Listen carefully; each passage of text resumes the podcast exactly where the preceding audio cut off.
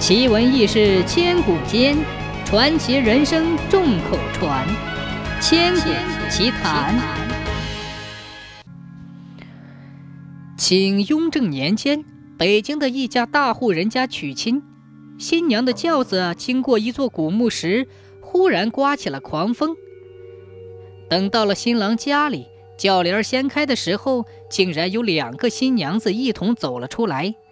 在场的亲友惊讶不已，但两个新娘子的外貌衣装都完全相同，没有办法辨认真假，只好叫新郎和两个新娘子一同叩拜了天地。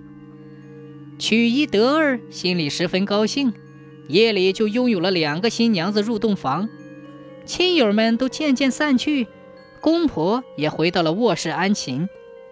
这时，突然听到洞房之中有尖锐的惨叫声传了出来，大家不明所以，连忙奔进了洞房。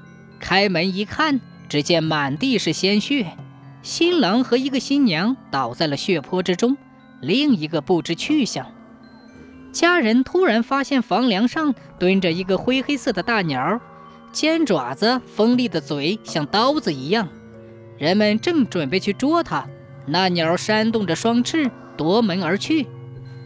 大家把新郎新娘抢救过来，两人都说是另一个新娘化作了怪鸟，把二人的眼睛全部啄去了。据传，这种鸟是坟墓中太阴湿气所化，名为罗刹鸟，形似灰鹤，能够变化作祟，最爱吃的就是人的眼睛。